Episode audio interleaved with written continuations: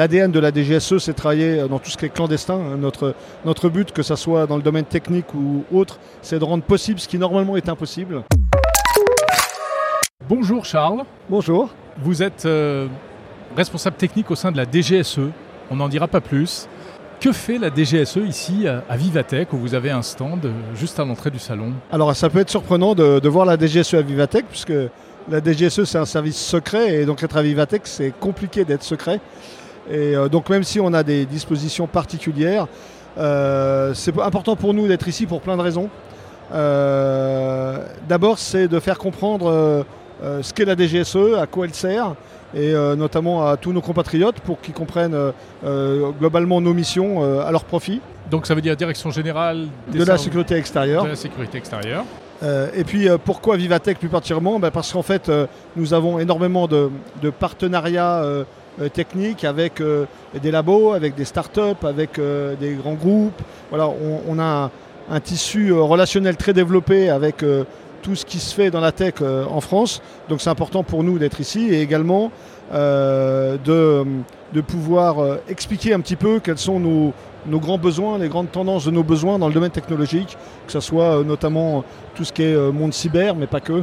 Donc pour nous, c'est vraiment un lieu privilégié pour pouvoir euh, expliquer, euh, échanger. Et d'ailleurs, euh, vous le voyez sur le stand, Il y a beaucoup de il y a monde. énormément de monde et donc c'est assez agréable parce qu'on voit que ça attire, les gens sont curieux et euh, il y a des très très bons échanges. La technologie et la DGSE, c'est- c'est quoi? C'est comme dans le bureau des légendes? Alors il y a, il y a effectivement euh, le- des morceaux comme le Bureau des légendes, euh, mais ce qu'on ce qu'on voit moins dans le Bureau des légendes, c'est tout le travail de préparation et, et tout euh, euh, le travail de sécurisation de ce que nous faisons, puisque l'ADN de la DGSE, c'est travailler dans tout ce qui est clandestin. hein. Notre, but, que ce soit dans le domaine technique ou autre, c'est de rendre possible ce qui normalement est impossible. Euh, donc ça va toucher euh, plein plein de domaines, ça va du quantique jusqu'au forensique, jusqu'à l'électronique. Euh, Donc il y a- énormément de domaines. Pourquoi le quantique Pardon, parce que le quantique, c'est quand même encore une technologie qui est relativement dans le futur. Et c'est pas tant le futur que ça, hein, si on regarde notamment les, ce que disent les, les startups françaises qui sont vraiment en pointe dans ce domaine, euh, c'est que le quantique commence euh, à devenir quelque chose de, de crédible. Mais nous, ce qui nous intéresse, c'est euh, tout d'abord comment euh, le quantique va être mis en œuvre à travers le monde et également comment la France doit pouvoir s'en protéger. hein. donc tout ce qui est cryptographie post-quantique. Oui, parce que le quantique permettra, permet peut-être déjà de, de déchiffrer des messages qui jusqu'à présent étaient totalement sécurisés. Exactement. Donc ça, c'est l'un des défis auxquels vous êtes confrontés Alors on aujourd'hui. ne le fait pas tout seul, hein, on le fait euh, au sein de l'État, on le fait avec le- le- l'ensemble du ministère des Armées, Mhm. mais on est une des composantes et on contribue sur, euh, sur ces sujets évidemment. Je vais, euh, je vais poursuivre avec une question naïve.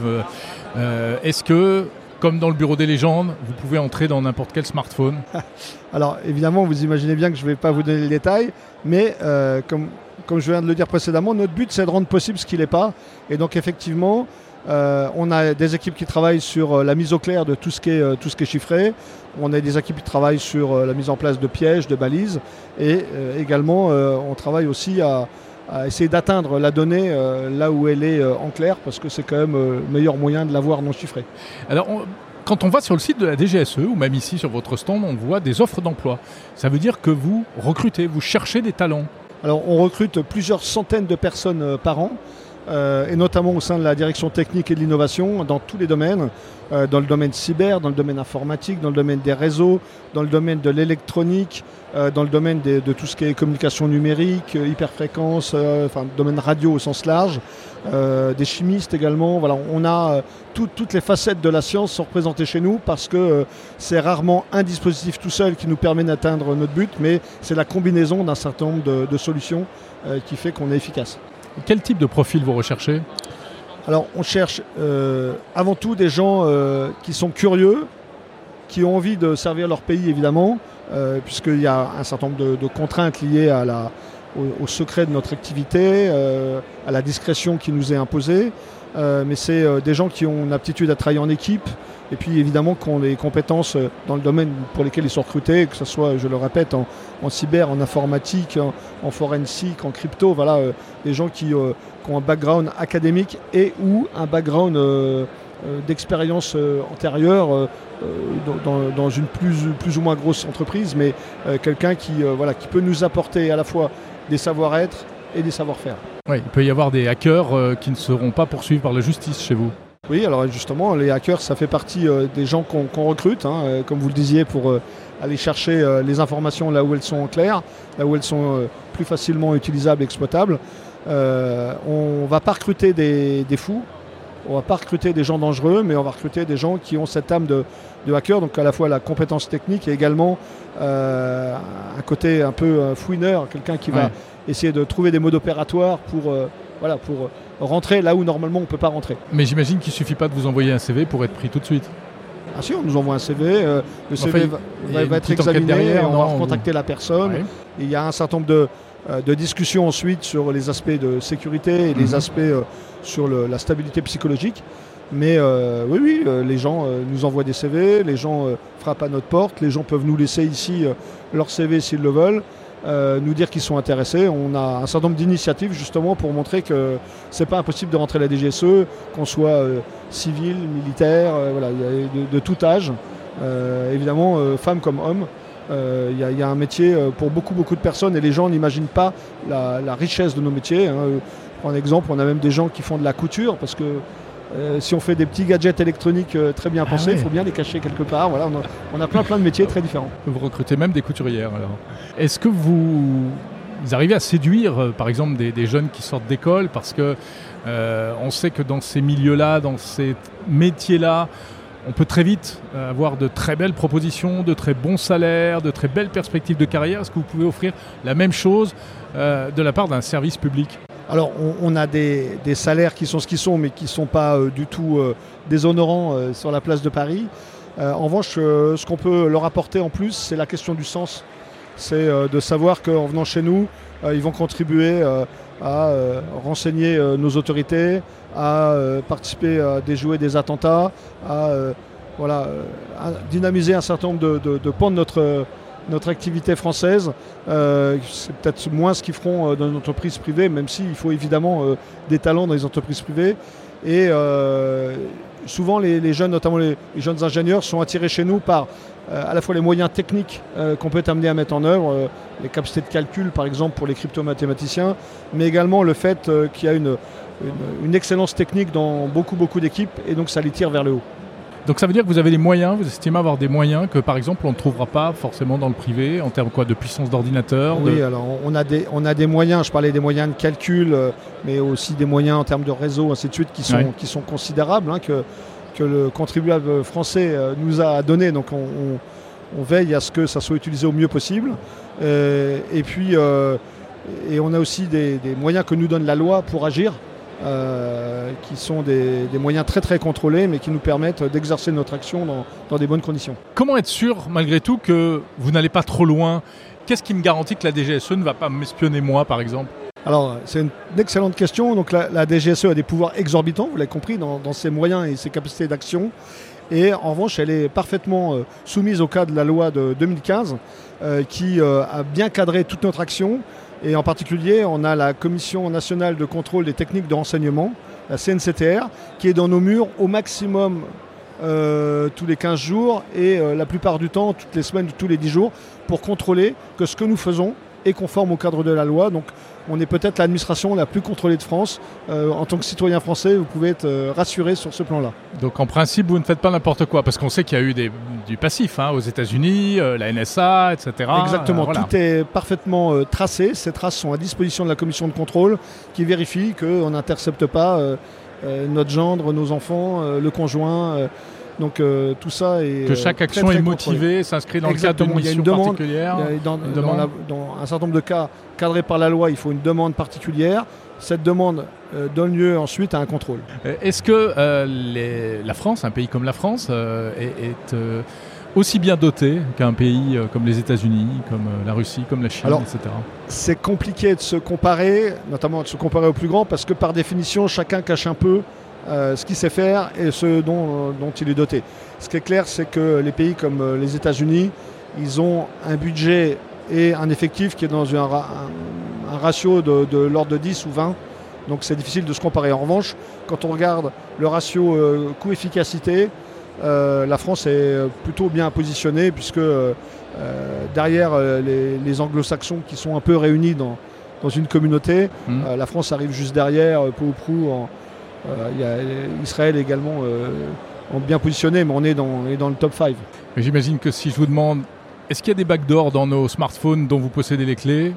Alors ça, il faut, faut demander plutôt, euh, les backdoors, il faut plutôt demander aux fabricants de smartphones. Ouais.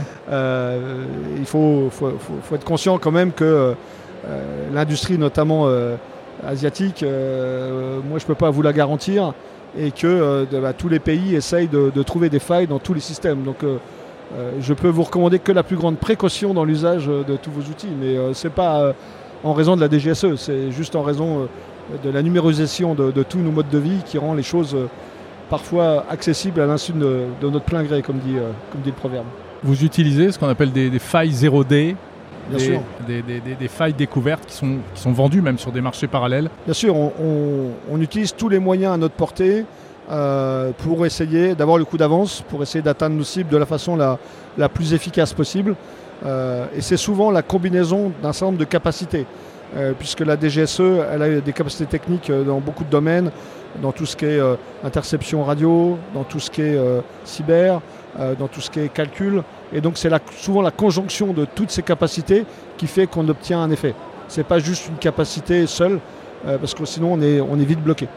Mais est-ce que vous pouvez euh, provoquer une attaque euh, vous-même euh, pour déstabiliser ou je ne sais pas? Nous, il faut bien comprendre qu'on agit sur commande du politique. Donc on va présenter à nos hautes autorités un certain nombre de, moyens de réponse à ce qu'ils nous demandent. Dans ces moyens de réponse, il y a de l'entrave aussi bien physique que, que cyber. Et donc en général, il y a un ou plusieurs scénarios qui sont proposés. Et ensuite, on a un aval politique pour les choses les plus sensibles, évidemment.